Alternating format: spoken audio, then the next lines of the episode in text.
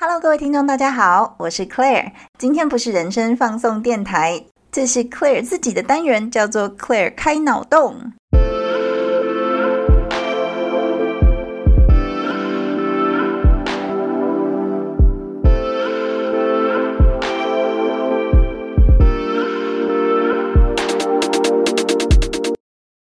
今天我们要来跟大家分享的是腐女的台湾史。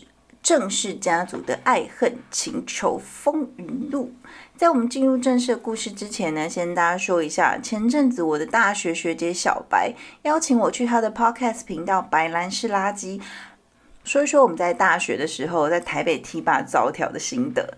那如果大家很想知道，就是。大学时代的 Claire 跟小白学姐在台北的 T 吧到底都是玩什么？去哪玩？怎么玩？那欢迎大家去白兰西垃圾听听看最新的两集关于台北 T 吧的故事。OK，那我们拉回来主题，今天要讲的郑氏家族爱恨情仇风云录。郑氏家族是哪个郑氏家族呢？台湾史上最有名的政治家族，应该是非郑成功莫属吧？他的铜像现在还立在台南市呢。郑氏家族从爸爸郑芝龙到儿子郑成功都是有本呐，非常大本呐，值得大书特书的。首先，我们来讲他爸郑芝龙。大家对郑芝龙这个人的印象，应该都是这个人是一个海盗，娶了一个日本女子。不知道为什么那时候海盗好多都娶日本女人，然后生下了郑成功。后来呢，被明朝招降。他就归顺了明朝，在明朝当官，但是后来明朝就是被清朝打败了，兵败如山倒，于是他就觉得，嗯，这个东家不太可靠，我换个新的东家好了，于是他就降清了。所以有一阵子，郑成功跟郑芝龙两个人父子是在不同阵营的。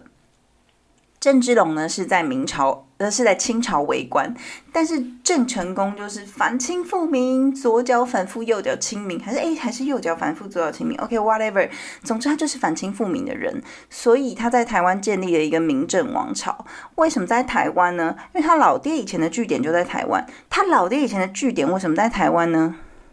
这就是好听的故事来了。他的老爹郑芝龙呢是一个泉州人。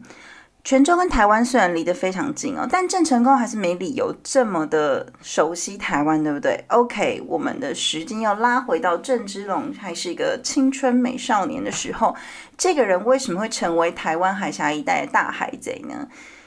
大家以为他是凭着武力吗？没有，他是凭着美貌。这里呢，我要介绍大家一本书，叫做《崇祯长编》。里面呢，他写了一个条目，叫做“海寇郑芝龙先从海贼严书权，书权死，遂有其众”。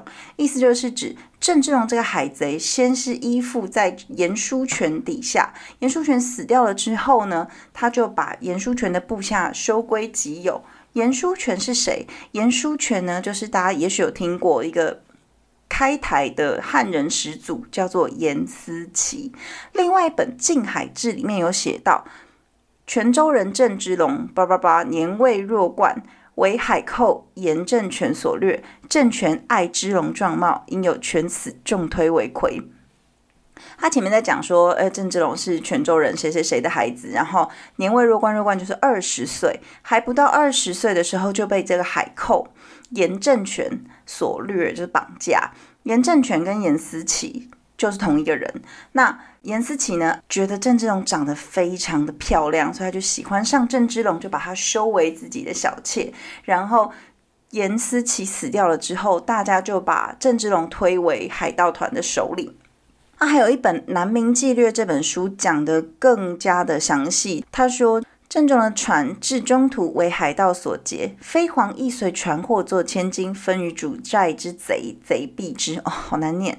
OK，这里的飞黄就是指郑芝龙。郑芝龙他当时的船被海盗劫了之后呢，郑芝龙就跟着这些船货一起变成了海盗的收获。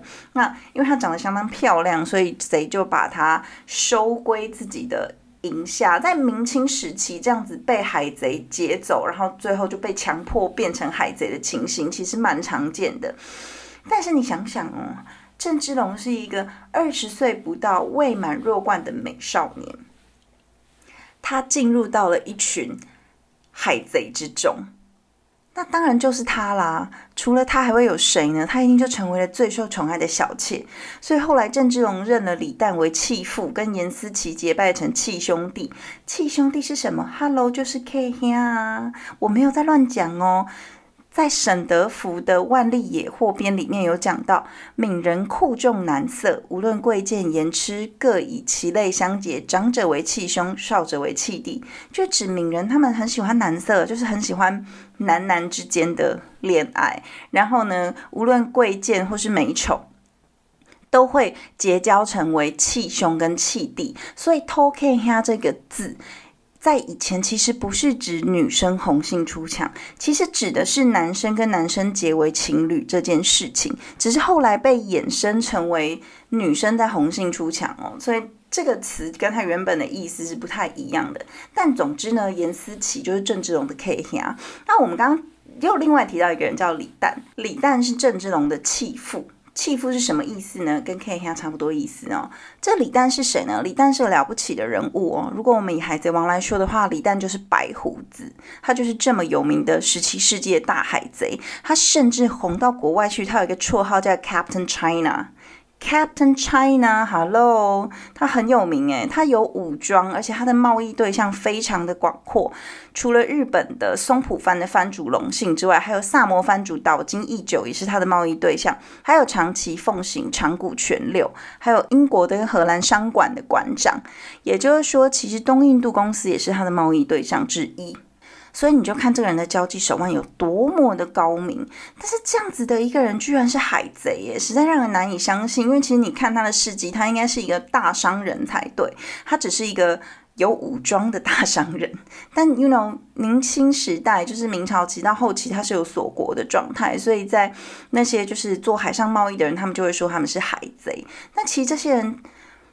做了非常多的国民外交，台湾人在被西方人认知到的时候，很多是因为台湾有很多海贼，然后他们会去劫掠那些经过这里的船只，甚至他们会跟东呃西方人发展出一些贸易啊等等，所以台日混血很早很早很早就有了，早在明朝他们会开船出去，会在整个东亚跟东南亚开始进行贸易的时候，混血的状况就已经非常非常多了，所以。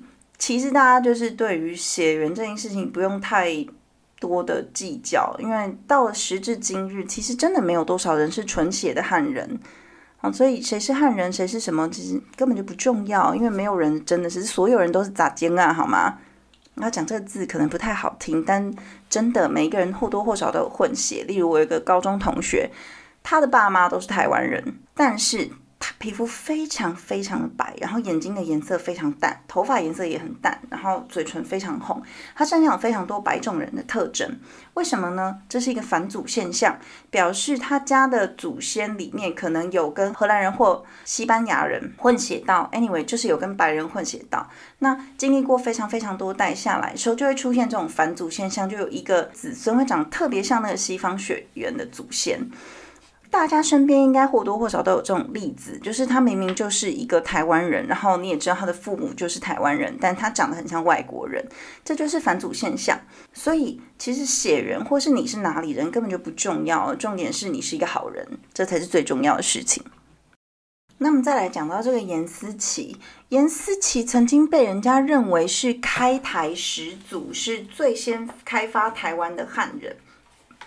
那严思琪呢？总共底下有十寨的海贼，所谓十寨就是十个团。郑志龙就是第十团的团长，但郑志龙的第十寨其实是最有钱的。根据清朝的官方记录，诸罗县令纪灵光写的《调成台湾事宜文》里面，他说：“明龙万间，广东巨盗严思齐略而拒之，弃草以居。台湾只有中国名，自思齐始。思齐死，归于红夷。”那么他这里就是在说明朝啊，广东的巨盗严思齐，他掠了台湾这块地方。然后修筑了自己的家，就住在那里了。所以台湾开始有中这里的中国名是指汉人的意思啦。台湾开始有汉人呢，是从思齐开，从严思齐开始。严思齐死了之后，就归于红衣。红衣是谁呢？红衣就是红头发的那群西方人。OK，那时候后来就来了荷兰人、西班牙人嘛，对不对？好，那所以呢？严思齐其实就是开台最早的汉人，他底下那十寨的海贼，其实对于台湾有非常大的，就是台湾开始有汉人居住是有非常大的贡献的。嗯，好，虽然如果我是原住民的话，这可能不是贡献，这可能是个灾难，但是台湾开始真正的有所谓的汉人进入这块土地，其实比大家想象中的还要来的早很多。那么郑芝龙跟严思琪这一对，就让大家觉得啊，口水都要流下来的 CP，他们的故事已经有这么多史书记载下来，大家不会觉得很奇怪吗？可是那郑成功怎么来的？啊，郑芝龙不是有娶妻吗？没错，郑芝龙娶了一个日本太太，他的 K 北 李旦也娶了一个日本太太哦。其实，在古代啊，对于古人来说，同性恋这件事情呢，其实超正常的。他们的性向跟他们要不要结婚、娶妻生子是另是两回事，是不相干的。就算我喜欢男生，我也可以娶一个女生，然后生小孩。因为我生小孩成家是传香火，传香火跟爱不见得要有关系的。所以你看到很多人就是嫁给从来没有看过的人，或是娶了一个从来没有看过的人，然后只是为了 OK，就是政治联姻啊，或者是你年纪到了你该嫁了。所以对他们来讲。结婚是一个人生必经的过程，但它跟你的爱不见得是真的有关系的。OK，就是以前甚至连皇帝，不然你们觉得龙阳之好是从哪里来的呢？龙阳之好，断袖之癖，就是指喜欢男人这件事情。但难道这些皇帝没有留下子孙吗？他们还是有留下子嗣啊。所以结婚成家跟喜欢男生这件事情是分得很开的，对他们来讲。那有没有觉得不理解，然后觉得？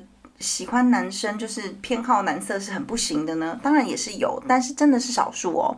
大家其实这个社会，当时的社会啦，明清时代的社会，对于同志是相当宽容的，所以那个时候会有男人，他是会希望自己家里面的妻妾是女同性恋，因为这样他们感情才会好啊。我有一对女同性恋，就是。在那里，哎，开玩笑，对男人来说，看女同性恋做爱这件事情超爽的，好吗？而且有一对女同性恋在家里，他们感情非常非常的好，总好过他们每天吵架，把他家里搞得鸡犬不宁吧，对不对？所以当时很多男人其实都希望自己的妻妾是女同性恋。那很多男人呢，自己本身也是 gay，虽然他结了婚，但是呢，他就是喜欢男人。很多诗人都是如此。你仔细去看唐宋时代那些诗人的作品。根本情诗，你说是赠友吗？谁相信啊？就是赤裸裸的情诗跟告白。所以关于这个主题，我们之后会再做一个一个一集小节目去说它。但是 anyway，那个时候的人呢，他们其实并不排斥同性恋，所以大家可以好好思考哦。我们现在这个恐同的风气到底是从哪里来的？不是现在啦，就是前几年社会的恐同的风气到底是从哪里来的呢？因为如果我们真的去追溯到历史的话，历史当中的整个社会的氛围，你看《红楼梦》就写的非常的清楚哦。那种嘲笑别人是同性恋的小小屁孩有没有？当然有，但是占少数，甚至在。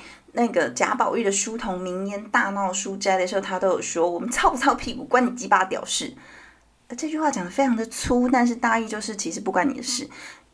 保持着其实不干你的事的态度的人，是占这个社会，是占当时社会的大多数。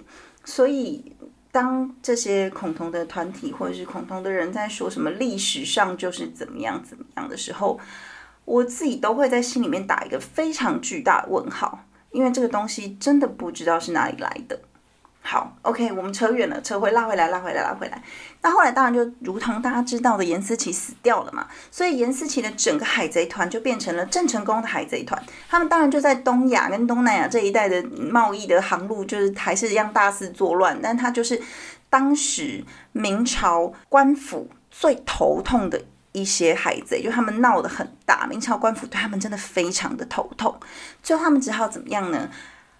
你没有办法控制流氓的时候，你只好跟他讲说，不然你来当警察。就是明朝政府就招降了郑芝龙，当然给了他一点好处，然后让他可以合法行抢，就是收关税的意思啦。就是对商船收税啊等等之类，让他可以合法行抢，而且保证抢得到每一艘船，每一艘船只要只要做贸易都要跟他缴税嘛，所以保证抢得到每一艘船。于是郑芝龙呢就投奔了明朝的官府，就直接在明朝官府去当了官了。那么接下来我们就要来讲郑成功的故事。大家都知道郑成功这个人就是开台的，嗯，应该说在台湾第一个建立王朝的人，建立了明郑王朝嘛。然后他是非常有名的国姓爷啊，等等等啊，就是其实他有一点被，不是有一点，他是完全被神格化了，但是。关于这个人，他的个性如何，我们就在此不多做评论。因为如果你仔细去看他的作为的话，其实是一个有一点残暴的人，有那么一点点的残暴，甚至我有时候会怀疑他是不是有躁郁症。你去看史书他的行为的话，OK，但这不重点。OK，我们回来，不评论政治，郑成功这个人的性格，但是我们来讲讲他的故事。郑成功的明郑王朝毁在一个人的手上，这个人呢叫做施琅。我们今天要来特别介绍施琅这个人，因为他彻头彻尾就是一个恐怖情人呐！恐怖情人恐怖到了什么程度呢？施琅他本来是郑芝龙的部下，他作为郑芝龙的部下的时候，当然郑芝龙你的主子降亲了嘛，那你当然就是跟着降亲啊，你没有的选的，你就只能跟着你的主子走。但是他实在忘不了郑成功，他对郑成功。的爱实在太深了，所以他就背叛了他的主人郑芝龙，然后来到台湾来投奔郑成功。但是对于郑成功来说，你是我爸的部下，而且你还曾经降亲过，那你要我如何爱你呢？我无法爱你啊！所以当时郑成功的爱将其实是另外一个人，叫做曾德。那对于施琅来说，就是一个可恶的小白脸，你懂吗？这个可恶的小白脸。居然可以跟在他最爱的郑成功旁边，日夜服侍，鞍前马后。但是他这个忠心耿耿的，其实就是恐怖情人的行径啊！但他这个忠心耿耿的名将，居然会被冷落，所以施琅当时对于这个曾德非常不爽，觉得这个该死的小妖精抢走了我的郑成功，所以他就趁着郑成功不在的时候，把这个曾德给杀掉了。哦哦，打狗也要看主人吧，何况你杀的是郑成功的爱宠，你知道吗？所以郑成功呢就超级生气，他就要把施琅全家抓起来杀掉。他就抓了施琅的爸爸施琅跟施琅的弟弟。可是后来呢，施琅有一个部将就偷偷把施琅放走，他觉得施琅罪不至死，而且他也看不惯真的那个小妖精，所以他就偷偷把施琅放走。那这个举动当然是惹恼了郑成功，所以郑成功就把施琅的爸爸跟弟弟也都杀掉，然后再把放走他的那个部将家里的男丁也全部都杀掉，就是你杀我的小妾，我就杀你全家的意思。后来呢，施琅就逃到了清朝去。他就整个心碎了，他就觉得你居然如此的不理解我，他就心碎了。于是他对他的爱就转成了恨。你杀我全家是不是没关系？我也来杀你全家。当时的明朝人是关外的满人，他们是女真人的后代，所以他们只会骑马，他们很会打仗，路上的战争很会打，但他们不会开船，所以他们不会打海仗。当时。为什么郑成功他只是占据了一个小小的台湾，但是他却可以直接成为明朝的心腹大患，甚至他的明郑王朝还动了那么久，就是因为呢，除了台湾当时就是胡彩列岛的中心点嘛，它是一个贸易的要道，所以很多人都会到台湾来进行贸易，所以台湾的经济状况其实是相当好的，然后资源又非常丰富。除了这个之外，另外一个重要的重点就是强悍的。清朝人强悍的满人，他们不会打水战。那大家不是很好奇吗？郑芝龙之前不是投靠了清朝吗？OK，Come on，这个人就是一个墙头草，他就是很会抓、很会抓机会的一个人。所以你说他真的有像他儿子这么强的实力吗？我看不见得。而且老实说了，他就是一个前朝的降将，前朝的降将说什么都不会太大声。因为你就是当时背叛了你的主人嘛，所以他说什么都不会太大声。就算他想要训练大规模的水兵的话，其实也没有什么人想要相信他。那后来到了康熙的这个时候，明郑王朝的存在就真的变成了一个心腹大患，因为他们一直都以为台湾这地方这么小，他们很快就可以把它攻打下来。但是殊不知他们一直都打不下来。所以施琅来到了清朝，就替清朝训练了一班水军。他用的就是郑成功的战术，我用你的战术去打你。但是当时那时候郑成功当然已经死掉了嘛，然后他接下来接班是他儿子郑经跟他的孙子郑克爽。那郑克爽跟郑克臧两个人，其实他们已经到了第三代了，他们的。战术当然没有像自己的爷爷这么的精良，那何况施琅这个人，他是跟过郑芝龙又跟过郑成功的人，所以他肯定可以训练出比他们更精良的军队。于是他就噼啪把台湾给打下来了，完成了他这辈子最想要做的事情，就是复仇。那么后来康熙就是把台湾打下来之后，他本来觉得说这就是一个小小的一块鸟不生蛋的地方，而且。他又在这么这么边陲、这么偏远的地方，他跟他们的京都都城是离非常非常非常远的。他本来根本就不想要这一块地方，但是施琅这个时候为了要保住他跟郑成功的回忆之地，他就上了一个书文，叫做《陈台湾气流利弊术》。他在这个述文当中，他详细详列说，哎，台湾的战略位置有多么重要啊，台湾的资源有多么丰富啊，台湾可以做。多么的，就是多么棒的一个贸易地啊，等等等等之类的，讲了一大堆。最后，康熙终于打算要把这个地方留下来，所以呢，他们就在台湾建立了一个碑，叫做平台纪略碑。那施琅终于就是把这一块属于他跟郑成功有他跟郑成功回忆的地方留下来，只是留下来的只有这块土地，没有当时的郑家人了。他就是把郑氏王朝整个结束掉了，把你的政权全部就结束在我的手里。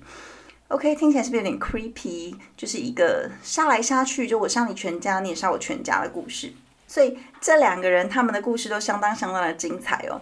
其实，在不管是中国史或是台湾史上，类似这样的故事真的有非常非常的多。我也不知道，但是作为一个腐女，当你在看这些故事里面这么明显的可以出 CP、可以出本的情节的时候，你就会在内心小鹿乱撞、雀跃的偷偷拍拍手。所以接下来呢，我们在几个 Clear 开脑洞的单元呢，都会跟大家介绍一下这些可爱的历史人物 CP 们。那下一集见喽，敬请期待，拜拜。